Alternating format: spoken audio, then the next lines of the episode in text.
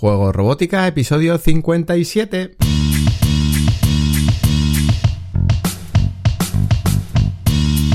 Bienvenidos a Juego Robótica, el podcast en el que hablamos de robótica educativa, iniciación a la programación, aplicaciones para docentes, entornos de programación para niños y en general todo lo que tiene que ver con despertar la curiosidad de los más jóvenes por la programación y la tecnología, para que se conviertan en creadores y no en meros consumidores. Como ya sabes, este podcast es un reflejo sonoro de los contenidos y cursos que puedes encontrar en juegorobótica.es.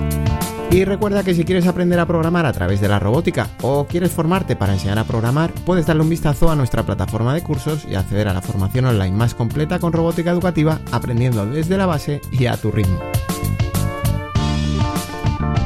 Pues en el episodio de hoy vamos a hablar de EduBlogs y mm, va a ser este formato de, audio artículo, por lo tanto te invito a que veas el artículo que realmente voy a leer para que tengas este audio y bueno, pues, pues que puedas eh, ver este contenido, escuchar, mejor dicho, este contenido, sea lo que sea que estés haciendo y te sea más práctico. Pero bueno, tenemos alguna referencia en el artículo que puede ser interesante pues eh, algún vídeo, alguna cosa que te invito a acercarte si te, si te gusta este episodio. EduBlogs ha aparecido mencionado antes en Juego Robótica, como fue en el caso del especial que dedicamos a entornos de programación para Microbit, porque se puede utilizar para Microbit. Pero hoy quiero profundizar un poco más para que veas todas las posibilidades que tiene este entorno de programación por si te animas a utilizarlo con tus alumnos como transición de la programación por bloques a Python, que es su principal característica. Hoy empezamos con pues con la historia mm, que a mí me parece maravillosa mm, que tuvo como resultado EduBlocks y que, pues, que, es uno de los entornos de programación educativos más utilizados del mundo y que nació de la inquietud de un niño de 12 años. Es evidente que el hecho de que sea un niño el que haya implementado esta solución y el que haya intentado solucionar el problema que tenían otros niños ha contribuido a que la herramienta sea tan accesible para los más jóvenes. Se trata de, Joshua Love y bueno, pues él explica perfectamente el problema que se encontró y cómo se le ocurrió solucionarlo en su intervención durante la conferencia Python celebrada en Edimburgo en julio del 2018. Así que tienes enlazado el vídeo que te decía, lo tienes en el artículo, pero bueno, lo puedes, lo puedes buscar también en YouTube que lo vas a encontrar enseguida. Eh, Joshua Love en este, en este vídeo explica pues perfectamente ese, ese problema que encontró y, cómo, lo solucionó. El problema, pues el problema, según explica el propio Joshua, es que Scratch se introducía en Inglaterra en el tercer año académico con niños entre 7 y 8 años. Dependiendo de las habilidades de lectura, pues los niños consiguen introducirse en Scratch con mayor o menor dificultad. Y también menciona que Scratch Junior, eh, pues que en Inglaterra se empieza a, mostrar a niños a partir de, de 4 años. También lo menciona en su intervención. Python, el lenguaje de programación más utilizado en educación y uno de los más utilizados a nivel profesional en el mundo, se introduce en Inglaterra en el octavo año académico con niños en sus 12 o 13 años. Para entonces llevan 5 años utilizando Scratch o incluso más si contemplamos eh, Scratch Junior. Según Joshua, el mensaje que se lanza es que durante 5 años no hay nada más en programación para ofrecer más allá de Scratch y cuando llega el momento de pasar a Python, pues sus compañeros ya habían perdido interés por la programación. Es decir, cuando se presenta Python, la gente realmente no quiere aprenderlo, no quieren aprender a programar y Joshua considera esto como un gran problema. Entonces se preguntó por qué no se introduce Python antes, de manera que, eh, que aún no se haya perdido el interés por programar. Y llegó a la conclusión de que Python no se presentaba antes por tres razones principales. Por un lado, porque hay una falta de habilidades relacionadas con la mecanografía con teclado. Eh, en una era dominada por dispositivos móviles y, y tablets, ¿no? Esto es normal. Con Scratch realmente no tienes que teclear mucho, mientras que con Python, pues es un lenguaje de programación por código basado completamente en texto. Luego, por otro lado, está la falta de formación del profesorado. En Inglaterra se lanzó un currículum integrando conceptos de computación, pero los profesores no estaban capacitados. Esto lo decía Joshua hace, hace unos cuantos años, no sé si te suena familiar en España. Y luego, por otro lado, Python, él lo describe como demasiado aterrador para los niños más pequeños. Entonces, ¿qué solución plantea Joshua? Pues Joshua, recordar, con 12 años, 12 años, plantea la solución a esos problemas que había identificado como los causantes de que Python no se presentara antes, eh, pues eh, eh, en niños de 12 o 13 años, con EduBlocks, con este entorno de programación que vamos a ver hoy. pensó que era necesaria una herramienta con una interfaz gráfica sencilla y amigable, como la que ofrecía Scratch, mm, y que no hiciera necesaria una gran formación por parte del profesorado. Y luego, por otro lado, pues que, que la mecanografía no fuera una habilidad necesaria, algo imprescindible. Pero evidentemente, como dice el propio Josh, pues nadie lo había planteado antes, ¿no? Cosa rara, a él le parece raro porque ve como muy evidente cuál es el problema y cuál puede ser la solución. En resumen, EduBlocks es un entorno de programación que utiliza Python por medio de bloques que se arrastran y conectan como se hace en Scratch. La particularidad de EduBlocks es que los bloques incluyen el código Python al que hacen referencia, pero no es necesario teclearlo, ¿vale? Es la solución de un niño para otros niños, y como os decía, seguramente eso ha conseguido algo que ningún adulto ha podido plantear anteriormente. Yo os he explicado perfectamente las motivaciones que le llevaron a crear esa herramienta y os invito a que veáis ese vídeo y los problemas que quería solucionar y el porqué de la solución que ofrece con EduBlogs. Lo dice él directamente, lo dice a sus 16 años, ya no tenía 12, no sé si tenía 15 en ese vídeo. Y bueno, pues yo comento siempre mucho cómo utilizamos los entornos de programación y sobre todo que nos fijemos en sus creadores, en, cuáles han sido las razones que les han llevado a ofrecernos esos entornos de programación. Esperemos que ningún catedrático en educación se atreva a redefinir el uso que se le puede dar a esta herramienta en el aula, mm, pervirtiendo, digamos, el, objetivo original de su creador, que como hemos visto, pues eh, lo tiene muy claro para qué sirve y cómo se debe de usar. Eh, muchas veces, demasiadas veces hemos visto como, pues como este cambio, ¿no? Mm, pues eh, en computación se cambia el, uso, como os decía, pues lo hemos visto eh, con el uso de logo contradiciendo las premisas de Paper, lo hemos visto con Smalltalk eh, sin entender lo que quería transmitir Alan Kay, o más recientemente con Scratch sin saber siquiera lo que propone Resnick. Así que bueno, ahí os dejo esa invitación a la reflexión como siempre. Vamos ya a ver ¿Qué, nos ofrece EduBlocks? Bueno, las características de EduBlocks tienen que ver con el objetivo principal de ayudar a los niños a pasar de la programación por bloques, mm, en principio desde Scratch, al lenguaje Python. El aspecto general de la interfaz, pues es una mezcla precisamente entre Scratch, entre Scratch y un, y un editor mm, de Python común, ¿vale? La particularidad está en que las órdenes de programa, propiamente dicho, se introducen por medio de bloques tipo Scratch apilables. Y, y bueno, pues esa, esa manera de apilar, igual que lo hacemos en Scratch, dependiendo de su función concreta, va a facilitar la estructura de programa. Dentro de cada bloque está escrita la instrucción en Python correspondiente, de manera que al terminar el programa se puede ver la estructura de bloques, pero también el programa escrito en Python. Por un lado, el sistema de bloques da seguridad a los estudiantes porque de alguna manera siguen utilizando el método gráfico de Scratch. Y por otro lado, ayuda a que no haya fricción teniendo que escribir toda la instrucción en código. Es cierto que en muchos editores de Python existe la función de texto predictivo que permite que el programador no tenga que escribir toda la función en código, sino que el sistema pues le va sugiriendo opciones con las primeras letras pulsadas. Pero los estudiantes que vienen de trabajar con Scratch agradecen este sistema de bloques puesto que aún no están familiarizados con las órdenes en, en Python. El resto del entorno es igual que cualquier otro editor en Python, destacando pues el intérprete de comandos que será el medio en el que el usuario pueda interactuar con el programa resultante, es decir, donde vemos mm, qué es lo que hace el programa que hemos hecho y si nos permite interactuar con él, pues lo haremos en esa en esa pantalla, ¿no? Que esa es exactamente que cualquier editor, como os digo. De hecho, el programa se puede cambiar sobre la marcha de editar eh, el programa por medio de bloques hacerlo por medio de instrucciones de código, por lo que podemos utilizar EduBlocks de la misma forma que lo haríamos con cualquier editor de Python si nos vamos a esa función de, escribir directamente en código. De hecho, lo ideal es que el estudiante vaya utilizando el cambio de modo de diferente manera según va avanzando en la comprensión del lenguaje de Python.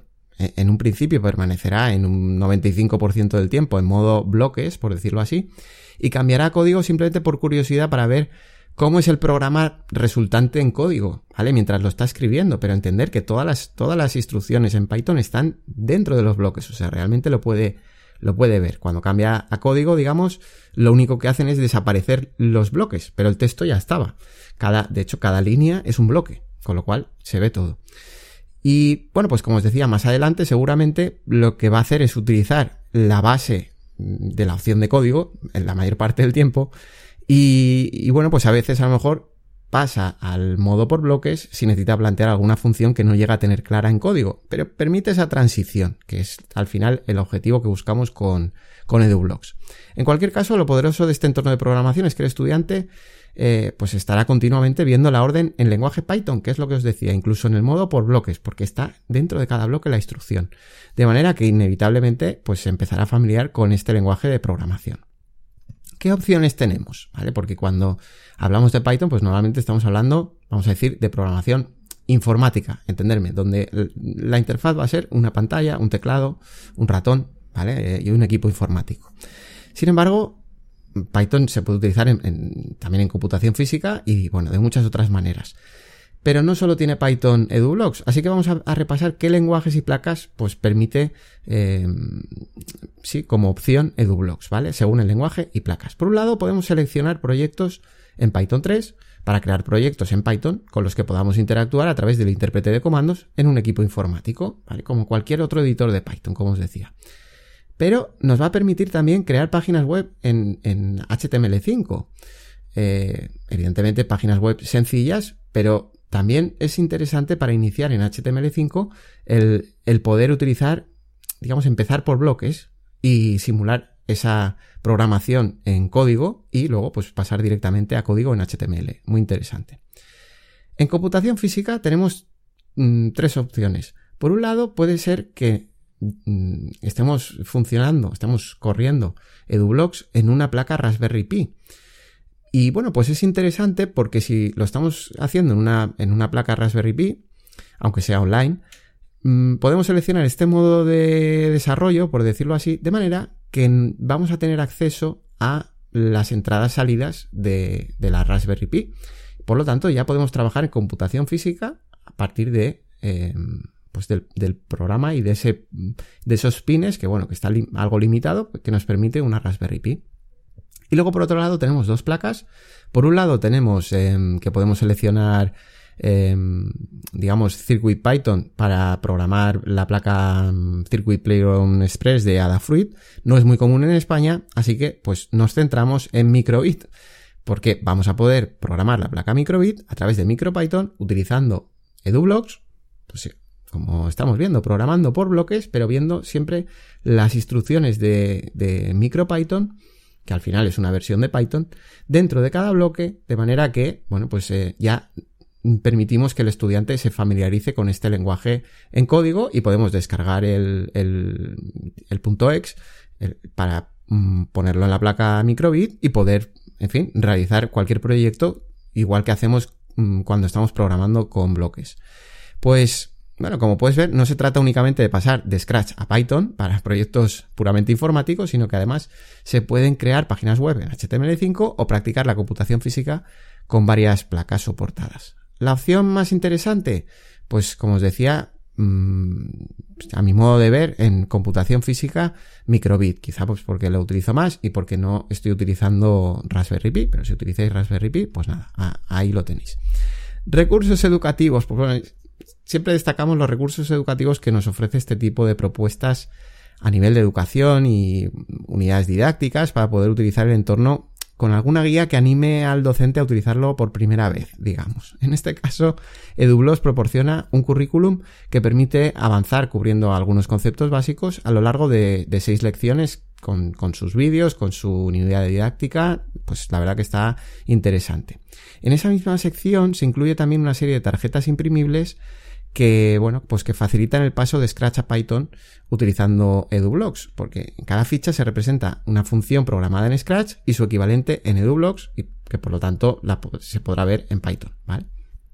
Y luego finalmente hay publicada una serie de, guías para realizar proyectos paso a paso, en las que el propio Joshua propone ejemplos para cada placa o lenguaje pues, que está soportado dentro de EduBlocks.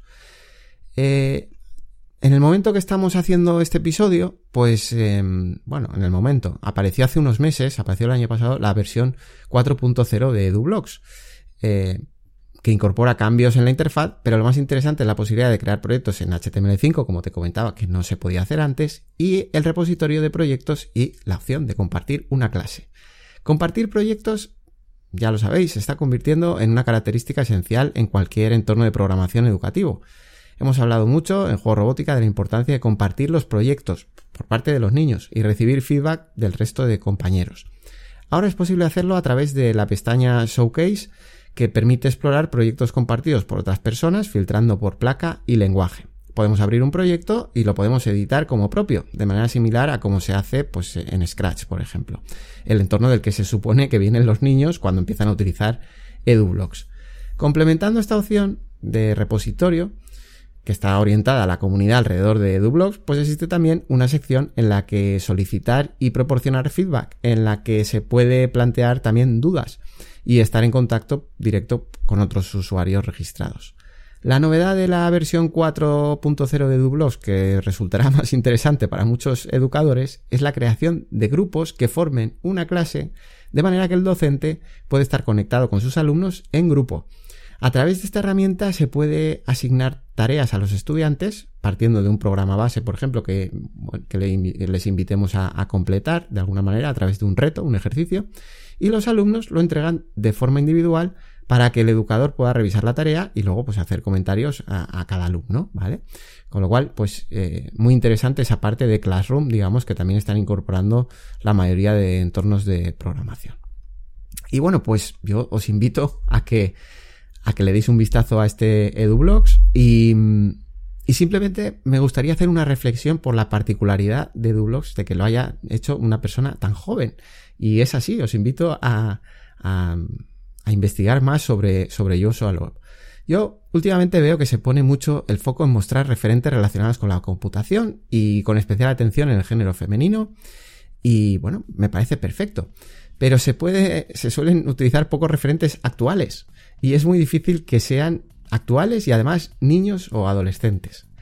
Eh, yo, permitidme que haga un poco de abuelo cebolleta, pero cuando yo era adolescente, todos sabíamos, o por lo menos en mi entorno, los que teníamos así los primeros ordenadores y tal, sabíamos quiénes eran los gemelos Oliver, que ya programaban videojuegos profesionalmente cuando aún iban al colegio. Claro, los gemelos Oliver estaban en Inglaterra y sonaban como muy lejanos, pero sabíamos de ellos a pesar de no tener internet ni ningún profesor que estuviese esforzándose en mostrarnos referentes en programación. Estaban ahí, estaban presentes y sabíamos de ellos. Y ya no te digo, pues, de, los hermanos Ruiz. Los hermanos Ruiz de, Dynamic vivían en casa de sus padres en Madrid, en, Pozuelo concretamente. Son los creadores de Dynamic, cuyos juegos disfrutábamos, eh, eh, digamos, nosotros en casa. Ellos habían iniciado un imperio alrededor de la programación de videojuegos a la misma edad de lo que éramos sus jugadores. O sea, yo a lo mejor tenía 13 o 14 años y estaban jugando a un juego de Dynamic que yo sabía que lo habían hecho los hermanos Ruiz, aunque eran más mayores que yo en ese momento, pero lo habían hecho cuando tenían mi edad. Entonces, bueno, yo me pregunto, ¿dónde están estos referentes adolescentes, ¿vale? Hoy en día. Que, hay muchos, seguro.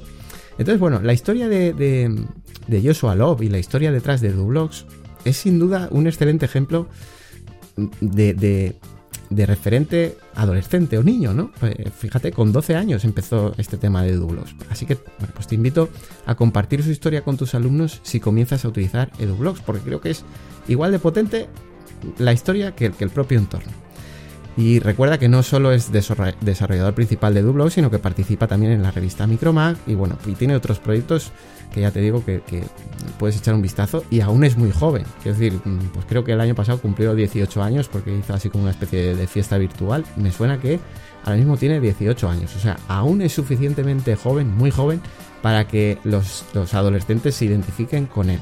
Me parece un buen referente. Simplemente te dejo esta, esta reflexión final también en cuanto a qué referentes mostramos, ¿no? Queremos mostrar los del siglo XIX, queremos mostrar los de los años 60 que está bien, ¿no?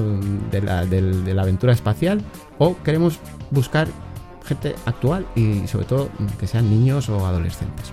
ahí lo dejo. Nos escuchamos en un próximo episodio con otro entorno de programación, como es el caso de EduBlocks, o probando un kit de robótica educativa, repasando algún accesorio o cualquier otra herramienta que nos ayude en el aprendizaje de la programación y la robótica. Hasta entonces, disfruta creando, programando y aprendiendo. Nos escuchamos en las próximas semanas. Adiós.